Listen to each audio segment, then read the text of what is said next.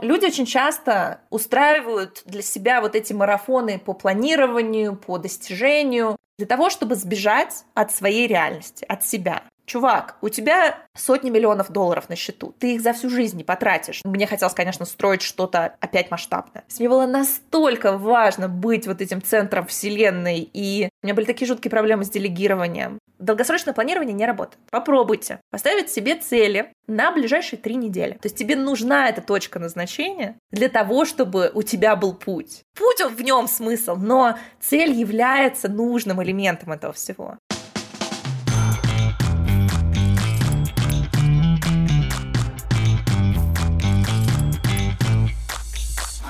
Привет, Настя. Привет, Аня. Рассказывай, как твои дела? Ой, моя неделя вся прошла в огне. Несмотря на то, что сегодня понедельник, у меня такое чувство, что уже пятница, и всю предыдущую неделю каждый день была пятница. А все почему? Помните, я рассказывала вам три недели назад про тендер на классный проект? Так вот, я его выиграла. Ура, классно.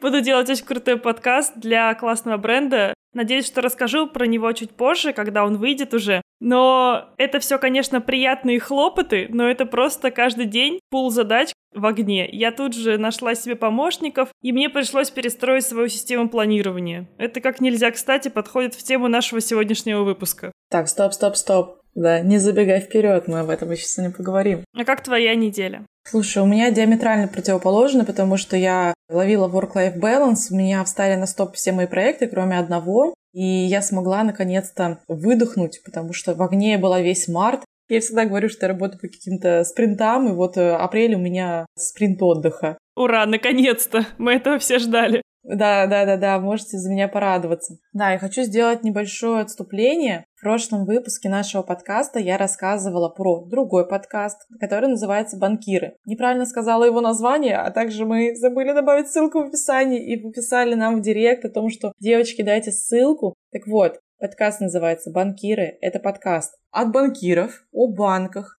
о банковской системе. Я бы даже сказала не системе, а о банковских продуктах, как их придумывают, как их масштабируют и вообще чем живет эта сфера. Да, теперь мы точно оставим ссылки в описании. Спасибо, что вы нам напомнили. Это наш факап. Да-да-да. Я очень переживала. Так что теперь все ссылки точно в описании. Слушай, Ань, ну сегодня у нас выпуск про планирование. Давай начнем с того, как ты планируешь свою неделю, жизнь, день. Если коротко, никак. Ладно, хорошо. Это не совсем правда. На самом деле у меня есть э, трекер планирования в Тудуисте. Там я ставлю себе задачи, но они там настолько хаотично перемешаны, что некоторые висят с января, некоторые я просто на них забиваю. Все они давно уже просрочены по датам. Я понимаю, что у меня каждый день пул задач, он только прибавляется и прибавляется. И есть просто срочные задачи, которые я делаю, даже иногда не записывая. А есть такие важные, которые до сих пор висят несколько месяцев, и я никак не могу их сделать. Но сейчас, когда у меня прибавилось проектов по подкастам, мне пришлось скачать заново Trello,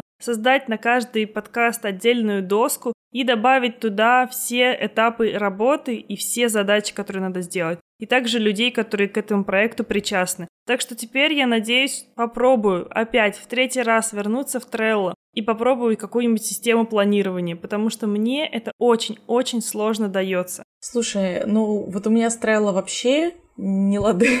У меня мозг не работает по системе канбан. Вот сколько я не пыталась, у меня не получается. Вот поделюсь немного своим опытом, то, что у меня сейчас есть. Это, во-первых, календарь, который встроенный в Apple. Я сделала там систему по проектам, по цветам. Подкаст у меня там синенький, моя личная жизнь розовенькая, таргет фиолетовенький. В общем, у меня вот четыре цвета, или даже пять, по-моему, цвет, да, пять цветов и я разбиваю слоты. О, такое у меня тоже есть. Очень удобно. Я сейчас еще ввела такой инструмент саморефлексии. Не могу сказать еще, насколько он а, рабочий. Я вроде так месяц пытаюсь жить, но не сильно много поменялось. Я в течение дня если какие-то планы меняются, в календаре их тоже меняю для того, чтобы анализировать, как все-таки мой день на самом деле строится, сколько мне времени нужно на те или иные задачи, потому что я все-таки работаю на фрилансе, часто неадекватно оцениваю то время, которое мне нужно на конкретную, да, какую-то деятельность. Я пытаюсь так хоть как-то систематизировать свое время. Да, на самом деле, на самую первую систему планирования меня сподвигла как раз книга нашего сегодняшнего героя. Я, наверное, немного представлю Катерину, потому что это на самом деле для меня важный человек. Она в своем роде для меня когда-то была прям идеалом жизни, идеалом сложившейся классной картинки жизни. В 14 лет она поступила в университет, в 16 она начала заниматься бизнесом, в 20 она основала свой первый технологический стартап. Это все было уже в Силиконовой долине. А в 23 года она продала его и стала вице-президентом аэрокосмической калифорнийской компании. Потом она выпустила две книги. Тут хочется сказать, что все наши достижения сейчас, они как бы обесценились. Они обнулились, да. Будем обнулились. И все наши сравнения с нашим бизнесом тут просто никуда не годятся. Аня, продолжай.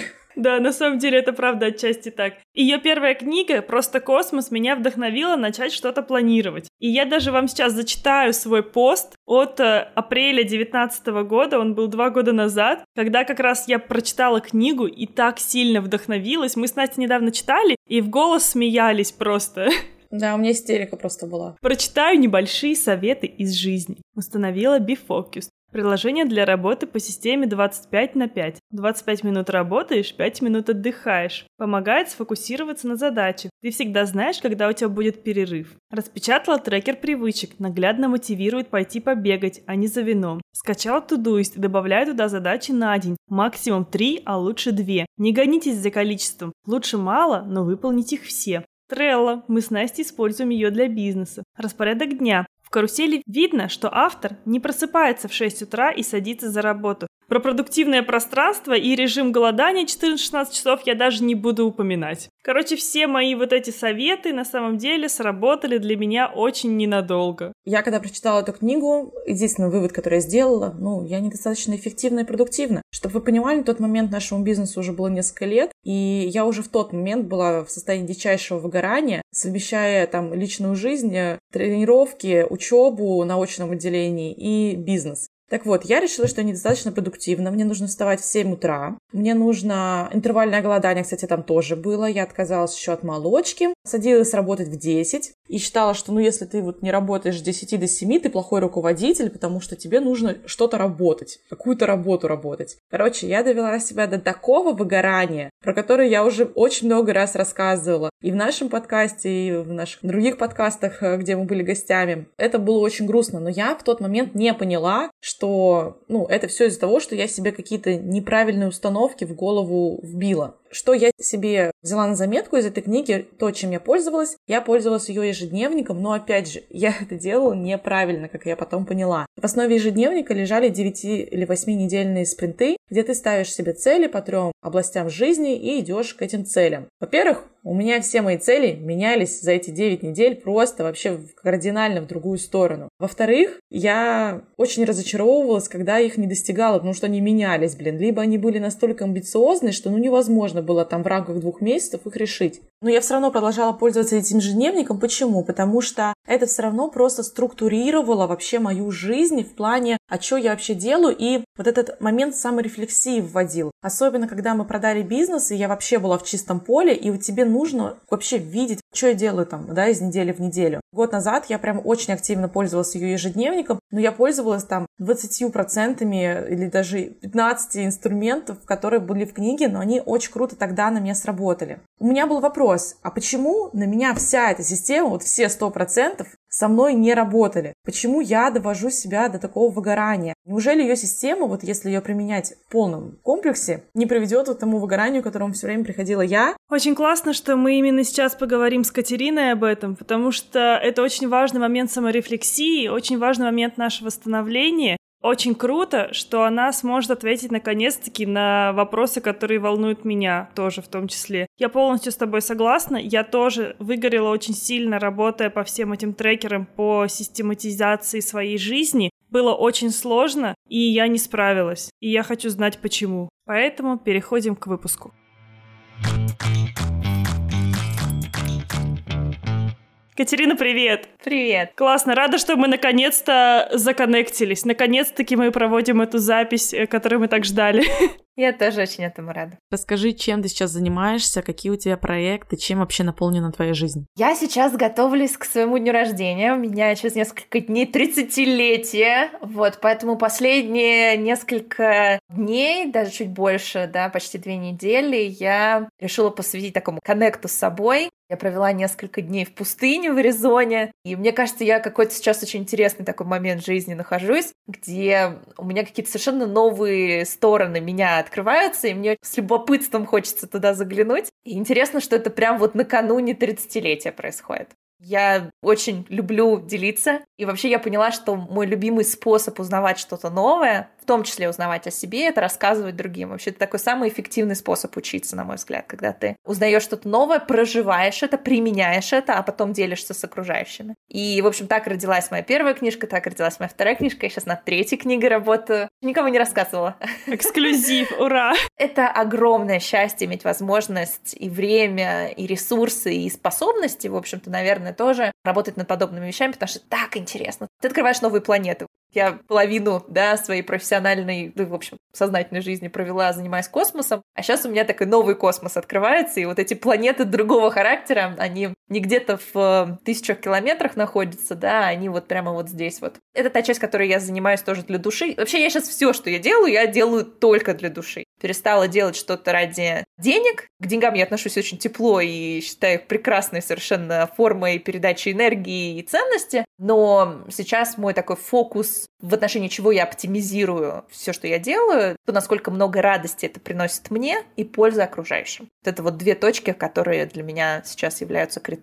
Хочу побольше спросить про книги. Можешь открыть много вот эту завесу тайны, о чем будет третья книга, и мы после этого немного откатимся обратно и поговорим про первые две. На самом деле траектория очень такая понятная, и раз уж спросила там про первые книги, у меня моя первая книга, она была очень во многом про достижение результатов через гибкий подход. Как я могу двигаться вперед эффективнее, используя agile спринты, двигаясь в контакте с собой, чтобы что, чтобы большего достигнуть, да, чтобы быстрее двигаться вперед. А вторая моя книга Agile Life, она про то, как эффективнее использовать свой ресурс, как лучше понимать, как работает твой мозг, как работает твоя энергия для того, чтобы ты мог с большим удовольствием двигаться к целям. А вот третья книжка, я все дальше и дальше ухожу от достигаторства, она про то, как с наибольшим удовольствием и в контакте с собой двигаться вперед. И эта книжка будет про понимание себя и своего мозга, особенности работы нашей психики, в таком, знаешь, реальном контексте, потому что, мне кажется, очень многие книги по психологии, они такие какие-то в отрыве от реальности, как на практическом уровне прокачать свое понимание себя, своих суперсил, своих слабостей, каких-то внутренних защитных механизмов, которые оберегали нас в какой-то момент и сейчас нам мешают жить. Я как раз хотела про это поговорить. Классно, что ты эту тему затронула в самом начале. Когда я прочитала твою первую книгу, поняла, что я хочу полностью поменять подход к жизни, я хочу чуть-чуть по-другому двигаться, хочу по-другому. Я полностью помню, что я тогда поменяла свой распорядок дня. Я про это уже говорила там в начале подкаста, когда мы с Настей общались. И я про это несколько раз сейчас вспоминала, что нашла свои старые заметки, что я начала жить вот этими, ну даже не спринтами, а распорядок дня у меня стал полностью вот надо встать в 6 утра, чтобы с 6 до 10 у меня было время на себя. Потом с 10 до 12 там я работаю, там с 12 до 14, потом у меня какой-то обед, потом у меня вот это, потом после этого времени у меня время на себя. И я поняла, что я таким образом себя загнала в какие-то безумные рамки. Вот это вставать в 6 утра, мне просто очень тяжело вот это дается. И ты сейчас сказала про то, что ты потихонечку отошла от э, такого супер планирования, вот такого прицельного. Ты знаешь, я не отошла от планирования ни на секунду. Я точно так же двигаюсь спринтами и ставлю цели. Просто у тебя один и тот же инструмент. Ну, вот есть инструмент молоток. Молоток, он может использоваться для самых разных задач. Ты можешь им забивать гвозди и построить дом, можешь дать кому-то по башке и, в общем, навредить кому-то. Спринты, постановка целей, тайм-менеджмент — это просто молоток. И моя первая книжка про то, как пользоваться молотком. Вот как его держать, чтобы было удобно, какие бывают молотки, какие молотки неудобные, какие более удобные. Но она очень мало про то, зачем тебе этот молоток. Разница здесь в следующем, что люди очень часто устраивают для себя вот эти марафоны по планированию, по достижению, для того, чтобы сбежать от своей реальности, от себя. им кажется, что если они станут суперпродуктивными, то они придут к счастью. Я вот тоже очень долгое время думала. Тебе тоже так казалось? Мне очень долгое время казалось, что если я буду супер крутым достигатором и соберу все медальки, которые только можно собрать, получу все эти там какие-то награды. Я помню, вот собирала там какой-то швейцарский форум меня включил там в 100 главных лидеров мира, РБК там молодые перспективные. Вот я помню, вот собирала медальки. И я поняла, что вот эти все медальки, они абсолютно не приносят никакого счастья. Точно так же, как сами по себе идеально распланированные дни и идеально достигнутые спринты счастья не приносят. Это молоток. И ты можешь им бить себе по голове. Очень многие люди тайм-менеджментом себя просто более эффективно доводят до выгорания. Вот так бы им на выгорание пришлось бы несколько лет идти, а тут они прям эффективненько себя туда закинули я поняла, что, в общем, этим молотком можно пользоваться для других целей. Я раньше эти цели даже не видела. А метод остался тем же самым. В основе всего все тот же agile. Я до сих пор считаю, что это супер классный, наверное, лучший способ организации своего движения вперед. А вот куда ты двигаешься и зачем? Это, на мой взгляд, очень интересный вопрос. Да, я с тобой согласна. Очень сильно дозвалось, э, когда я читала твою вторую книгу, то, о чем ты говоришь, Инструмент тот же, но я такая, а, то есть можно было ставить цели не выучить английский, восстановить сначала свой ресурс и ментальное здоровье. Я считаю, что их нужно читать в связке, первую и вторую книгу, потому что первая дает такую энергию, типа делать, делать, делать, эффективность, продуктивность, но не дает понимания, а что как бы именно надо делать. Просто серьезно, когда я прочитала первую книгу два года назад, я вела твой ежедневник, старалась ему следовать, но каждый раз приходила к тому, что выгорала, все бросала, разочаровывалась в себе. Но после второй книги я ходила и говорила, вау, у меня все открылось, все стало понятно, потому что цели там ставятся не только карьерные, но и личные. Они и в первой книге так ставились, но я не делала акцент для себя в личных целях и думала, ну, как бы, что там, все понятно. На самом деле у меня есть такой вопрос. А смогла бы ли ты добиться того, что у тебя есть, вот этого успеха? Не люблю говорить э, в таких понятиях, но тем не менее, я думаю, что это здесь применимо без такого достигаторства, без этого ритма, а более в спокойном темпе, к которому ты пришла сейчас. С одной стороны, вот эта вот история с достигаторством, она создала для меня фундамент, в том числе и финансовый фундамент, который позволил мне с большей гибкостью сейчас, например, действовать. Да? Мы все живем в реальном мире, как бы в нем имеют значение финансовые ресурсы. Я не из богатой семьи, мне нужно было этот фундамент для себя сформировать. С другой стороны, я, на мой взгляд, слишком долго использовала вот эту вот старую стратегию. То есть вот эта стратегия достигаторства, она вот должна использоваться ровно вот до тех пор, пока она нужна. Очень часто люди заигрываются в эту штуку. Когда ты видишь людей, которые продолжают впахивать и заниматься нелюбимыми вещами, которые на самом деле не несут какой-то значительной пользы миру, но позволяют зарабатывать большие деньги, и они это делают слишком долго, оправдывая это все той же такой необходимостью выжить. Чувак, у тебя сотни миллионов долларов на счету. Ты их за всю жизнь не потратишь. Ну, если у тебя там совсем каких-то сумасшедших желаний к яхтам нет, то те суммы, которые достаточно тяжело нормальному человеку потратить. Зачем ты это делаешь? Люди очень часто, и вот это, собственно, об этом я и сейчас изучаю это очень глубоко, у нас есть стратегии выживания. И эти стратегии, они полезны но они полезны в ситуации, когда надо выживать. Вот на тебя бросилась какая-то собака. Ты бросился в ответ на нее с кулаками. Это хорошо, что ты бросился на нее с кулаками? Конечно, хорошо, потому что иначе она перегрызла тебе горло. Это правильная стратегия, направленная на выживание. Теперь представьте, что на тебя бросилась уже не собака, а подошла вот твоего соседа, там какой-нибудь добрый пудель, подошел тебя понюхать, а ты, соответственно, взял, набросился на него с кулаками. Зачем ты это сделал? То есть у тебя твоя старая стратегия выживания ты ее переносишь на дружелюбную обстановку, когда тебе уже защищаться нечего. Но наш мозг так устроен, что вот эти механизмы выживания, особенно если они в течение длительного периода времени используются, они настолько укореняются, что мы по умолчанию действуем не самым оптимальным для нас образом, потому что эти действия они отнимают у нас очень много всего. Они отнимают энергию, они отнимают радость в жизни, да, чувство смысла, вообще возможность выбирать траекторию своего движения. Когда на тебя бросается саблезубый тигр, как бы в принципе не до выбора там твоих ценностей, счастья и там смысла. Часто люди заигрываются в эту всю красоту. Для меня важно было не заиграться. Я очень много вижу людей здесь, в Кремниевой долине, которые которые вот живут вот в этом вечном состоянии not good enough.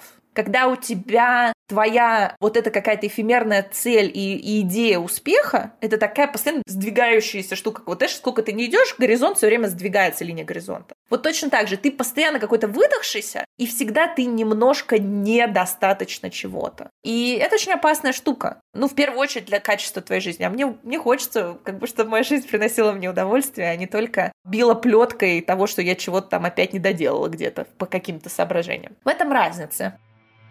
Thank you.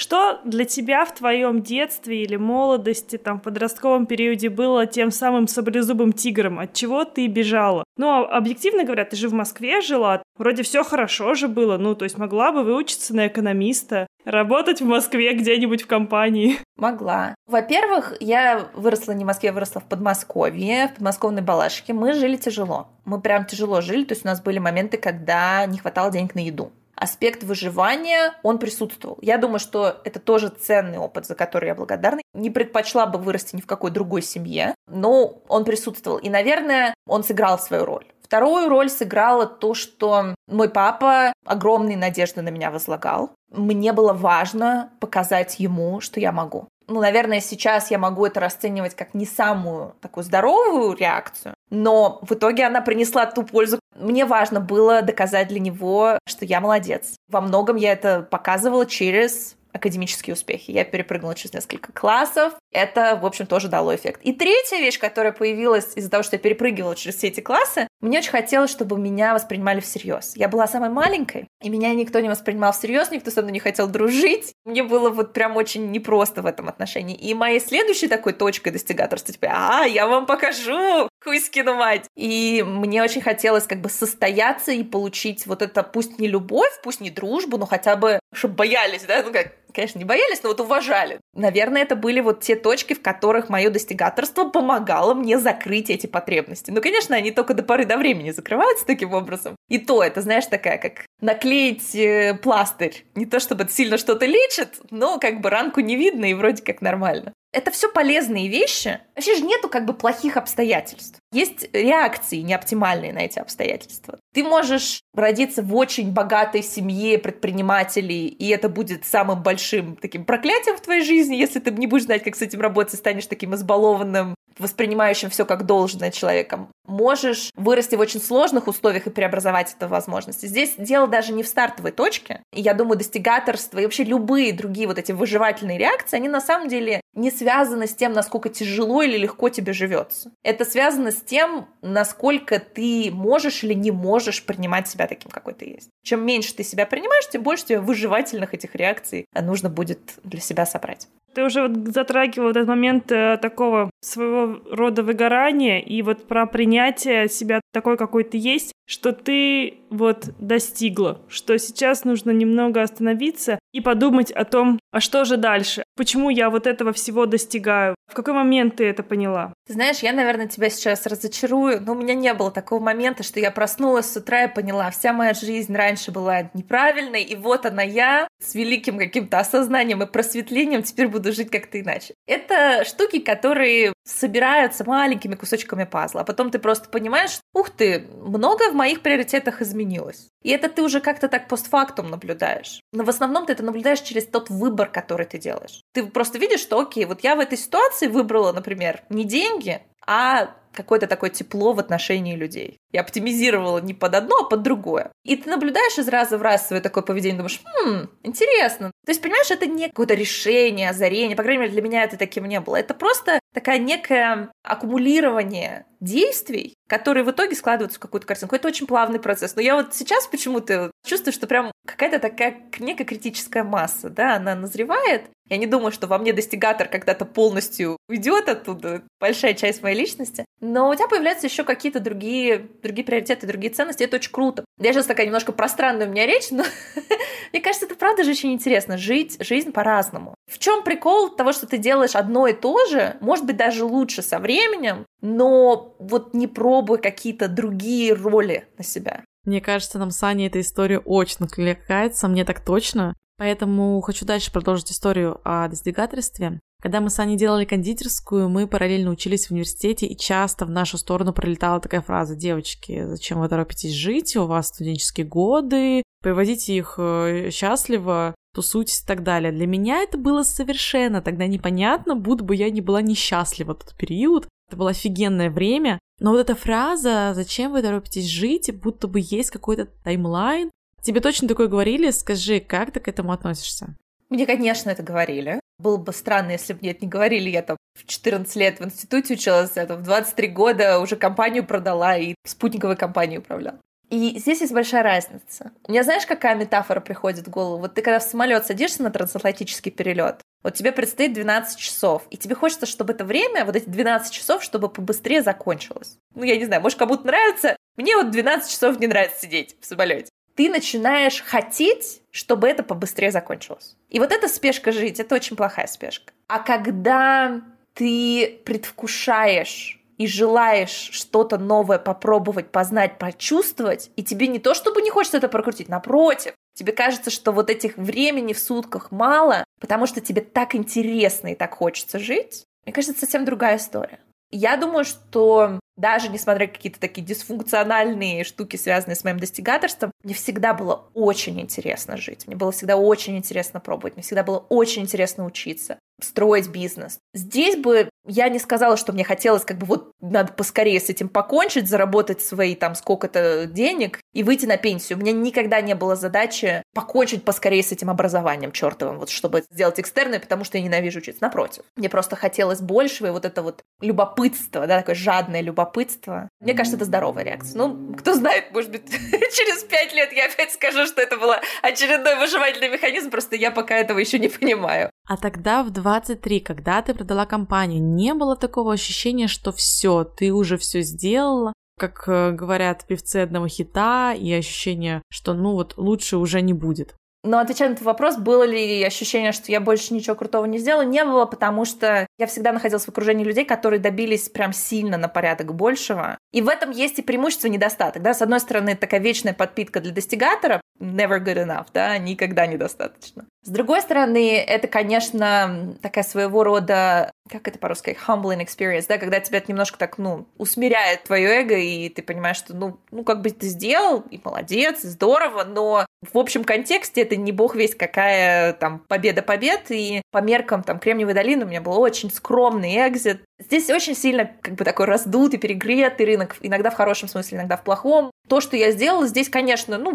вызывает уважение, но точно никого не шокирует. У меня не было этих ощущений, но у меня было ощущение того, что мне нужно, конечно, когда я ушла из операционной деятельности, мне хотелось, конечно, строить что-то опять масштабное. То есть у меня был период... Хотелось перекрыть. Да, у меня был период того, что мне нужен единорог. И мне до сих пор иногда проскакивает, когда я думаю, так, надо что-то стартовать, и если уж стартовать, то надо строить единорог. единорог — это компания с рыночной оценкой более миллиарда долларов. Периодически у меня, значит, накрывает идея с этим, потому что у тебя есть навыки, у тебя есть уже какие-то налаженные контакты, ты уже примерно понимаешь, что как работает. Но сейчас мне интереснее не сколько самой руками собрать этого единорога, сколько помочь другим этих единорогов, или, по крайней мере, таких пони-единорогов пособирать. Тут уже как бы именно цифра становится вторичной. Первичным становится именно, что же этот единорожка делает, куда он идет и зачем. Это чуть-чуть другое уже мышление, оно чуть-чуть пошире у тебя не твоя компания во главе угла, а ты смотришь на все, на многообразие. Это очень круто. Да, я здесь, Аня, даже добавлю, потому что у меня была очень забавная история. Раньше мне казалось, что если что-то сделала не я, то это просто потеря потерь. Даже если кто-то из моей команды это сделал, но не я до этого додумалась, мне уже, меня это уже вызывало некое такое негодование. Как это так? Кто-то додумался, а не я. То есть мне было настолько важно быть вот этим центром вселенной, и у меня были такие жуткие проблемы с делегированием, потому что мне нужно было быть, вот все на мне должно было замыкаться. А сейчас мне так нравится, когда какие-то процессы,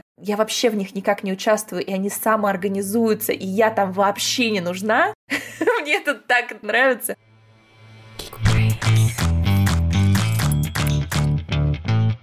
Привет, Ваня. Ваня. Как ваши делишки? Дела хорошо. Неделя прошла очень быстро. У меня новые проекты. Ладно, это я потом как-нибудь расскажу.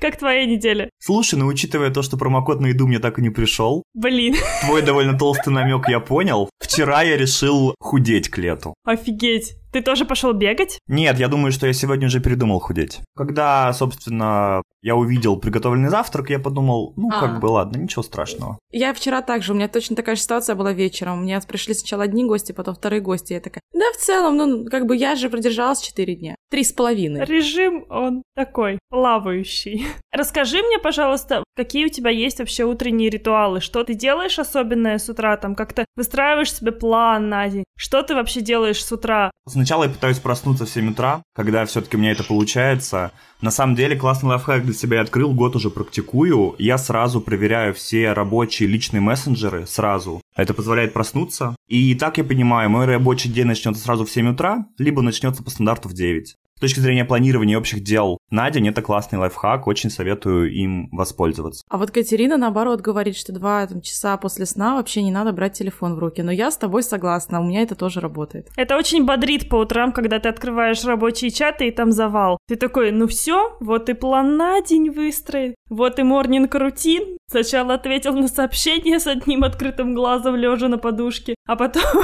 начал день свой. А Face ID-то тебя не распознает в таком виде еще. Надо открыть два глаза. Вот это вот, вы замечали вот это, да? Face ID меня по утрам вообще не узнает, ребят. Нет, будет меня вот только так. Ладно, хорошо. Как ты выстраиваешь свою работу? Есть ли у тебя какие-то программы, которыми ты пользуешься именно в рабочее время? Что ты используешь для такого ежедневного планирования своего workflow? На самом деле сейчас просто куча всего, просто куча приложений, решений и каких-то скопных вариантов. Устал от разных историй, устал пробовать в какое-то время. Знаешь, в прошлом году был тренд типа пробовать, выбрать наиболее эффективно для себя, классное, я модный. Вот мы говорим о чем-то там, бла-бла-бла, я знаю, о чем речь в тусовке и не чувствую себя дураком. Я отказался от этой истории по двум причинам. Первое, на самом деле, довольно опасно для себя я решил зависеть от каких-то приложений, прям конкретно, которые нацелены на планирование. Произошел баг, там, он не сработал, тебе по традиции не пришло уведомление, ты думаешь, ага, значит, ничего не запланировано. Как бы я сейчас использую скорее сервисы, которые помогают мне как в пространстве самому планировать, при этом я не жду, что мне будут приходить уведомления, я точно буду сам проверять, контроль на мне, но как пространство я использую. В этом плане для личного планирования я использую Trello, чтобы просто планировать на день, на неделю, на месяц. С командой мы используем Жира. Очень удобно на самом деле, может быть дедовский способ, но очень удобно забивать просто свой mail-календарь своими делами, планированием и вот так просто по нему идти. Ну и как пространство общеинформационное, мне очень нравится Notion. Очень нравится его возможность интегрировать его куда угодно, шерить команде, смотреть э, комментарии от них потом в Notion. Это просто обожаю. Классно. Да, Notion вообще крутая программа на самом деле. А вы чем пользуетесь, сами расскажите. О, я пользуюсь лайфхак всей этой жизни. Когда я начала читать свой пост двухгодичной давности, после прочтения книги как раз Катерины Лингольд, вот а, про просто космос, она говорила про систему Agile, она говорила, что это должно быть три задачи в день, две-три. Я начала этим пользоваться. И вчера мы с Настей очень сильно надолго над этим смеялись, потому что я пересмотрела все свои задачи. У меня в Тудуисте список задач, он бесконечный. Он просто вот его можно листать и листать. И там задача 3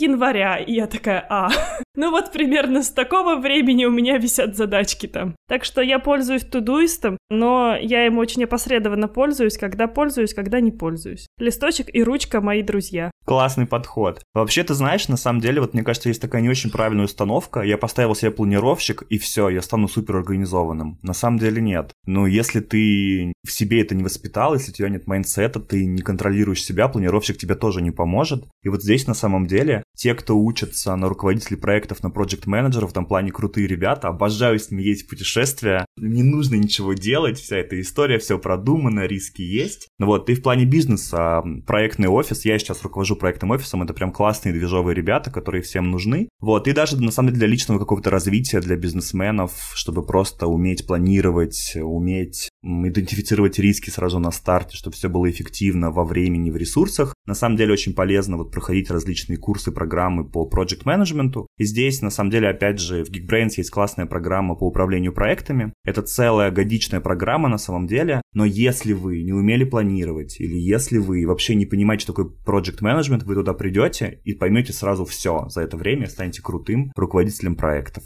Поэтому приходите, она супер класс. Супер, ссылка в описании. Прикольно на самом деле про планирование, потому что я поняла, что мне вот этому надо учиться, потому что я себе ставлю такой список задач, который невыполним. Объективно, один человек с ним не справится. Да, я согласна с тобой. Я тут вообще для себя поняла, что прочувствовала эту мысль, что все задачи выполнить нельзя. Ну, типа, это просто невозможно. Нужно просто смириться с тем, что ты выполнишь 10, ну, там, и выбрать те, которые самые важные, остальные просто не делать. Спокойной душой идти на тренировку. Ну, и это нормально. Сейчас даже тренд такой есть в больших компаниях, когда уходит система KPI, вводит систему OKR, а в системе OKR тебя специально ставят недостижимые цели на период, чтобы ты максимально мог сделать и приблизиться к ним. Поэтому не стоит фрустрировать никому, и тем, кто слушает особенно этот подкаст, это нормально что-то не успевать. Классно. О, у нас психотерапия вошла в чат. На этой прекрасной ноте, я думаю, нам пора остановиться в наших размышлениях. Ваня, спасибо, что подключился к нам. Клево, встретимся через неделю. Пока-пока.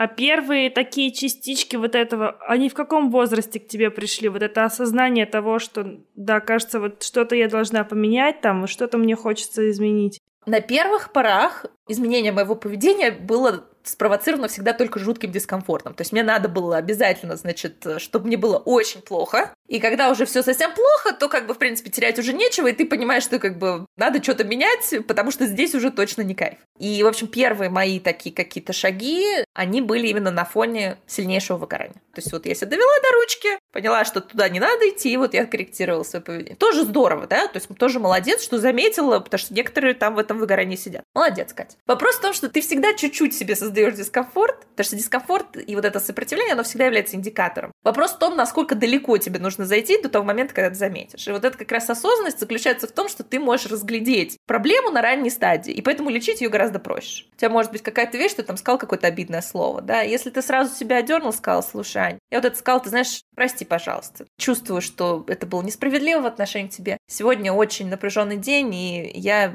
вот так себя неправильно повел. Извини. Все, конфликт исчерпан. Эта ситуация никак не повлияет на наши с тобой отношения. Но если ты это сделал раз, сделал второй, сделал третий, никогда не извинился, то через полгода вряд ли ты со мной захочешь разговаривать. В жизни, в изменениях, в контакте с собой, мне кажется, похожая история. То есть чем раньше ты можешь отреагировать, тем меньше боли тебе потребуется для изменений. А ты сразу же шла из соображения такой благодарности, а не самобичевания? Конечно, нет. Все приходит с опытом. Несколько раз ты, ты себя берешь кнут, устраиваешь себе эту порку, и тогда публично. Потом ты думаешь, неприятно, в общем, очень. Как-то ощущение это не ах. И ты начинаешь замечать, что эта стратегия, она разовая. Вообще, любое вот это вот негативное на себя давление, оно имеет краткосрочный эффект, потому что люди привыкают к боли. Даже боль, которую мы в отношении себя устраиваем, вот сколько раз ты себя можешь назвать идиотом, чтобы тебя это продолжало мотивировать. Ну, раз назвал, ну, может, там вот это на такой ненависти к себе ты разочек другой. Потому что негативные эмоции, они очень сильно истощают батарейку. Как законы сохранения энергии никто не отменял. Тебе на негативе, на агрессии, вот некоторые люди достигают цели, да, не на агрессии. И говорят, ну вот хороший инструмент, вот я сейчас обозлюсь на него и вот его буду побеждать. Да, ты будешь его побеждать, у тебя боксерский матч, у тебя вот несколько минут, которые тебе нужно провести на ринге, и вот на этой агрессии ты можешь эти несколько минут, соответственно, побеждать. Хорошая стратегия, агрессия дает энергию, есть эволюционные механизмы, которые стимулируют весь организм на выбросе адреналина. Но большинство задач в жизни — это не трехминутный или сколько там боксерский поединок. Это штука, которая длится очень долго. И на вот этом адреналине ты не продержишься, у тебя столько энергии нет. Энергия закончится до того, как ты придешь к результату.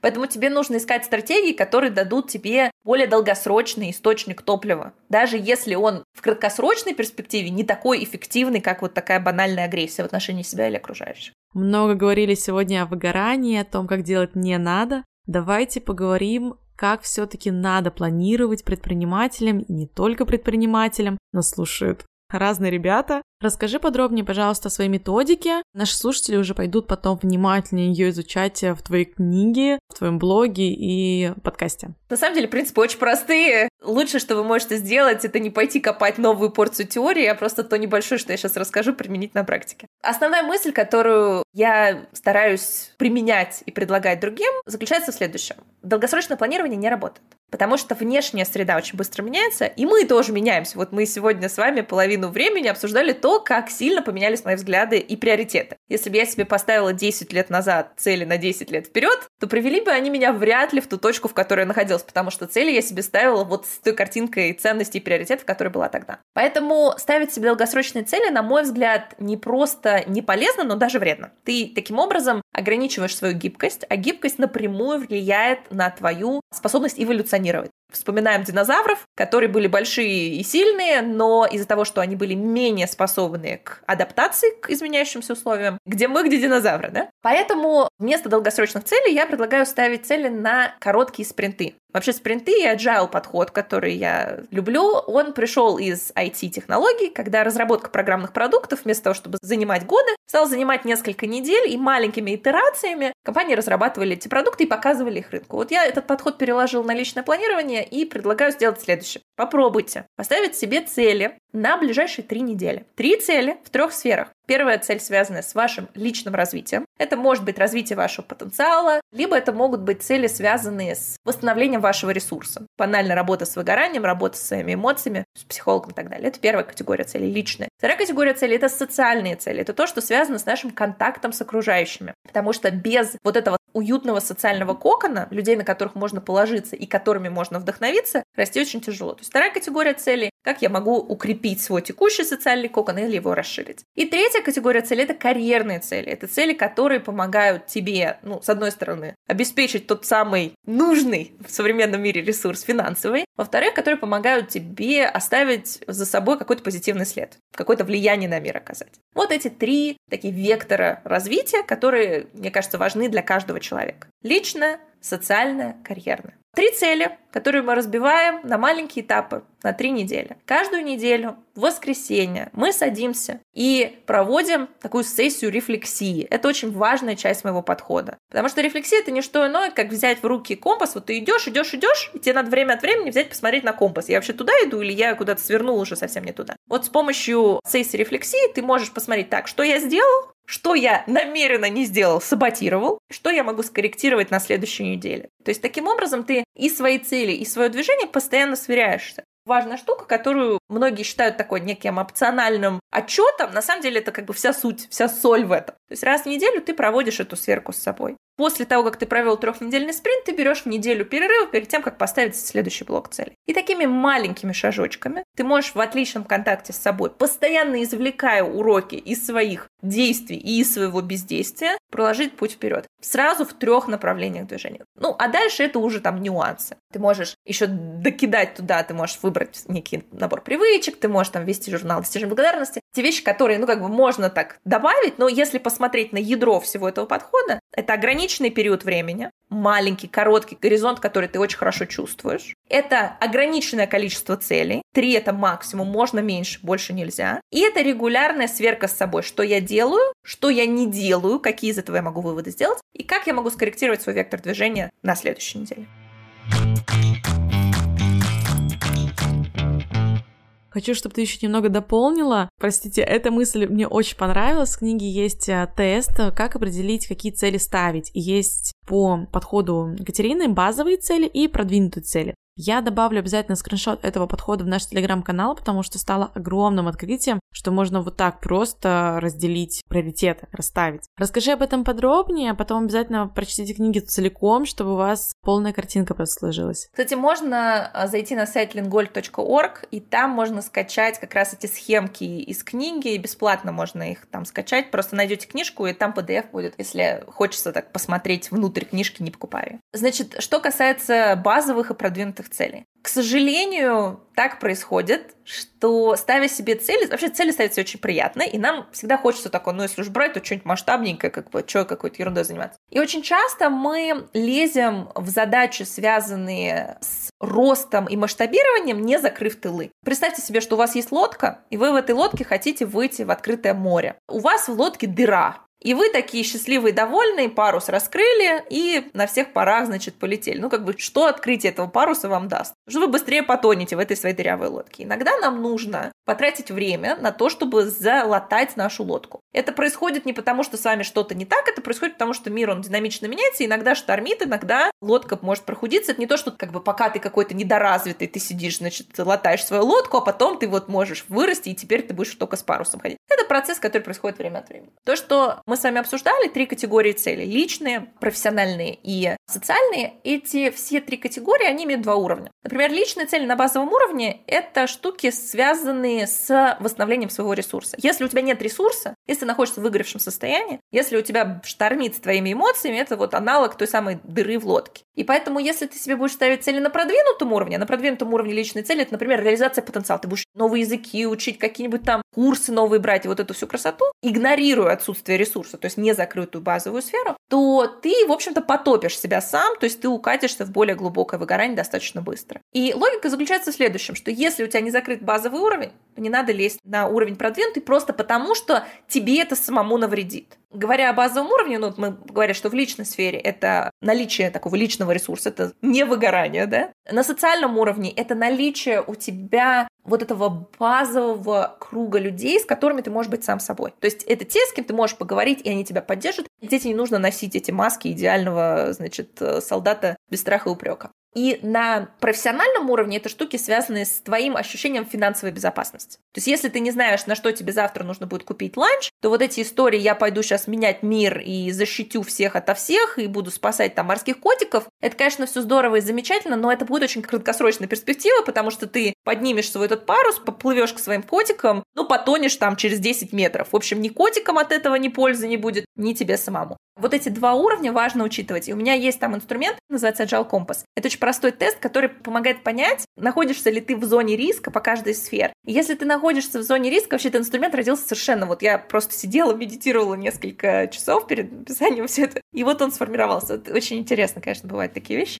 Он получился очень точным, его уже прошли эти тестирования тысячи, тысячи человек, и они все подмечают, что получается очень такой точный результат. Вот, и он очень простой, то есть он этот тест занимает, ну, не знаю, минут пять. Он показывает тебе вот в данный момент времени, тебе нужно брать цели на базовом уровне или на продвинутом. И это очень важная вещь. Ты, может быть, этот спринт пройдешь на базовом, следующий пройдешь на продвинутом. Вся конфигурация твоих целей немножко меняется. Это хороший инструмент, потому что иногда тяжело с собой договориться и сказать, вот сейчас позабочусь себе о своем социальном коконе, то что, ну как, мозг-то требует чего? Давай уж ты там уж начали тут спринты делать, что же мы тут будем ерундой заниматься, к психологу ходить? Ну-ну-ну. Нет, пойдем сейчас это, Рим будем завоевывать. Мы недавно с Настей, это реальная история, шли домой. Мы с ней заговорили про целеполагание. Это будет минутка инсайта, прости, Настя. Мы говорили, в принципе, про смысл жизни. И Настя мне говорила, что она ищет смысл для себя какой-то вот типа цель, что она должна сделать в жизни что-то вот великое. И она ждет, то есть она пробует все в разных сферах, ищет то самое. Она говорит, ну где же вот оно то самое, вот это вот великое? А для меня смысл жизни, я поняла, я не хочу плыть как какашка по течению, но я сейчас чувствую смысл свой в том, чтобы просто наслаждаться жизнью, жить не в моменте, наверное, как, как бы это заезженно не звучало, но жить небольшими такими какими-то итерациями. Я вот здесь что-то поставил небольшую какую-то ачивку, ну там, ну молодец. Медленно, но в своем каком-то флоу, собственно. Вот э, я не вижу для себя сейчас какой-то масштабной прям цели всей жизни, и я не верю, что она может быть для меня. А Настя, наоборот,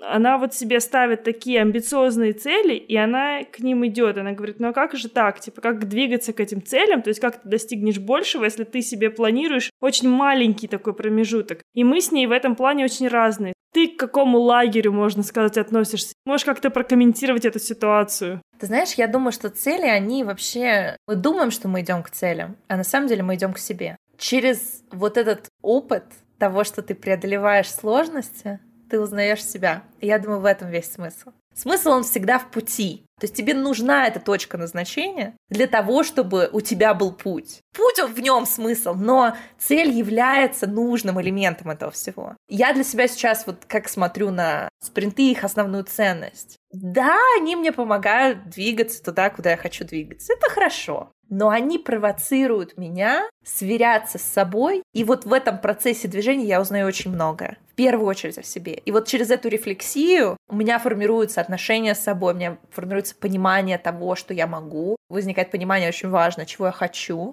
Здесь вот это вот сделать что-то большое и значимое, вот этот масштаб, он не ради масштаба, он ради более сложного пути, на котором ты больше всего узнаешь. Понимаешь разницу? То есть и тот, и тот подход правильный, если человек все равно, ну, как бы осознает для себя, что в пути-то как бы зашито все самое важное. Спринты в моей жизни появились уже там почти 10 лет назад, но я очень долгое время не понимала, что главное, в чем они мне помогают, это не в том, что они как-то там супер структурируют мой день. Есть много там разных способов что-то структурировать, а в том, что в них встроена необходимость рефлексии. В agile сделал какой-то кусочек продукта, пошел, показал своим клиентам. Сделал, показал, сделал, показал. За счет этого ты узнаешь новое. Ты становишься гораздо более эффективным таким первооткрывателем. А как бы то, что ты при этом еще и создаешь продукт, это такой очень приятный побочный эффект. Бизнес мне тоже сейчас с этой точки зрения кажется интересным. Деньги становятся индикатором, но не целью. Штука, которая показывает, что ты создаешь много ценности. Деньги это, по сути, как бы такая монетарная, очень хорошо измеримая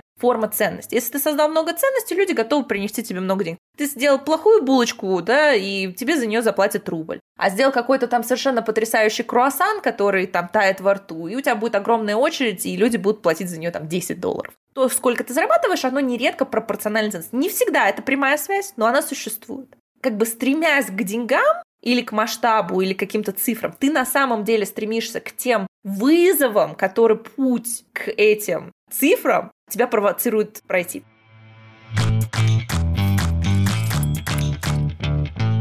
У нас есть Блиц, без чего не можешь выйти из дома. Телефон называть нельзя. Маска. 21 год, привет. В каком месте ты хотела бы оказаться прямо сейчас? Я в прекрасном месте сейчас. Я сейчас э, в предгорьях Юты. Кофе или чай? Матча. Какие три качества ты ценишь или любишь больше всего в себе? Любопытство, энергию и теплоту к людям. Предпринимателем становятся или рождаются? Становятся. А что для тебя успех? Улыбаться, когда ты утром проснулся. Вообще супер. Спасибо тебе за нашу беседу я думаю, и полезно, и при этом так глубоко. Действительно, я думаю, что мы многим ребятам-предпринимателям дали какие-то небольшие советы, небольшие наводки, как им двигаться дальше. Нас очень много ребят молодых слушают, которые действительно, возможно, загоняют себя вот в этом цикле бесконечной работы и бесконечного достигаторства. И важно действительно иногда остановиться и подумать. Сейчас я понимаю, что у меня еще остались маленькие пробелы. Я хочу даже немного подытожить, какой я вывод сделала из нашего разговора. Первое, то, о чем я очень сильно топила весь выпуск, это разберитесь со своими базовыми задачами и целями, а потом уже идите на продвинутый уровень. Второе — это бывают такие этапы в жизни, когда тебе действительно нужно включить достигатора, когда тебе надо доказать кому-то что-то, поработать хорошенько. То есть, если для вас это в целом органично, то этот опыт будет полезен, чтобы понять, что для вас э, комфортно, и прийти к какому-то флоу-темпу. Это я, наверное, сейчас себя просто так успокаиваю. Наверное, это вот э, две главные мысли, которые я заметила. Слушай, на самом деле это очень честно. Я думаю, что если в Москве мне было бы существенно тяжелее вставать э, в 6. Да, еще хочу третий пункт от себя сказать. А, когда я слышала, что Катерина в 23 года стала вице-президентом аэрокосмической компании, это, знаете, ну, звучит со стороны очень так серьезно. Ты думаешь, господи, я вообще просто никто в свои 23. И мне было важно услышать, как она к этому относится, что для ее окружения это не супер сделка, она не сделала единорога компанию, и она относится к этому проще. Я думаю, что она это не обесценивает, но тем не менее. И это происходит потому, что для ее окружения это нормально. Как и для нашего бизнеса относительно нашего окружения, для кого-то это было какое-то большое достижение, а для кого-то это даже не сделка. Все познается в сравнении. Я надеюсь, это принесет пользу. Спасибо. Будем на связи. Я думаю, что все, все такие встречи, они не случайные.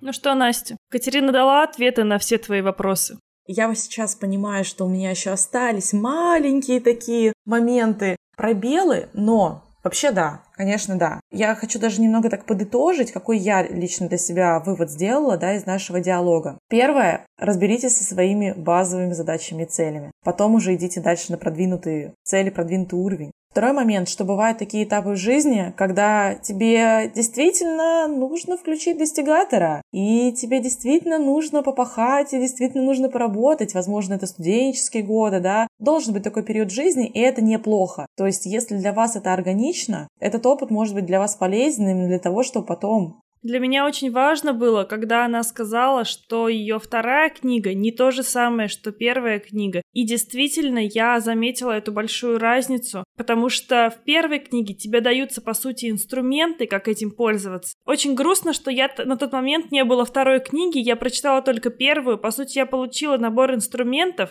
но мне не сказали, как грамотно им пользоваться. Что есть помимо работы еще другая какая-то часть твоей жизни, и это тоже надо учитывать. И в системе Agile видно, что Катерина сама развивалась, дорабатывала свою же собственную систему, и во второй книге она про это рассказала. Это нисколько ни разу не реклама книги. Если захотите, прочитайте. Если не захотите, просто прочитайте ее посты в Инстаграме или перейдите на ее сайт lingold.org. Ссылки мы тоже оставим в описании. Просто сама по себе книга и система такого подхода к жизни очень помогает, когда ты фрилансер или когда ты бизнесмен, да вообще любому на самом деле человеку она помогает выстраивать жизнь. Потому что нас на самом деле в жизни никто не учил, как правильно, как грамотно. И некоторые люди перерабатывают, некоторые люди зашиваются на работе, некоторые наоборот настолько сильно выгорают, что уходят потом в какой-нибудь дауншифтинг на несколько лет, уезжают на Бали. Но этого всего можно избежать. Очень круто, что Катерина подсветила нам эти важные моменты. Третий пункт, который я хотела, наверное, подсветить, это то, что когда я слышала о том, что Катерина в 23 года, вот вице-президент аэрокосмической компании, это все звучит очень так грозно, серьезно, и ты сразу думаешь, ну я вообще никто. Мне было так важно от нее услышать, что вот в разрезе того окружения, в котором она существует, что это на самом деле не супер сделка, она не сделала единорог, то есть она относится к этому как да, я сделала, типа, окей, потому что для нее и для ее окружения это нормально. Точно так же, как и для нас, там, нашего окружения, для кого-то там, продать бизнес это что-то классное, что мы там сделали это рано, для нас это достаточно обыденная история. В общем, все познается в сравнении. Да, я понимаю, про что ты, я согласна с тобой полностью. И очень важно, что ты сам для себя, по сути, выстраиваешь вот эти рамки. Ты — это твое окружение по факту. И если твое окружение растет так же быстро, как ты, или тебя опережает, то ты даже не замечаешь того, что ты сделал. Очень важно, на самом деле, это отрефлексировать, но очень классно, что она не говорит про это как про великое достижение всей своей жизни, не говорит, что вот я этого добилась, не будет всю жизнь этим кичиться, и очень честно признается, что на самом деле это в масштабах жизни для нее просто событие. Очень круто иногда это осознавать. Поэтому, ребята, надеемся, что вам тоже понравился наш подкаст. Подписывайтесь на нас в Инстаграме, собака Ноцвет Бизнес. Полная версия подкаста будет в нашем Телеграм-канале, поэтому переходите и слушайте. Если у вас есть что добавить, обязательно пишите комментарии и оставляйте нам звездочки в Apple подкастах. Это помогает нашему подкасту расти. И мы ждем вас в нашем Телеграм-чатике, чтобы пообщаться с вами на разные бизнес-темы. Всем пока, услышимся через неделю. Пока-пока.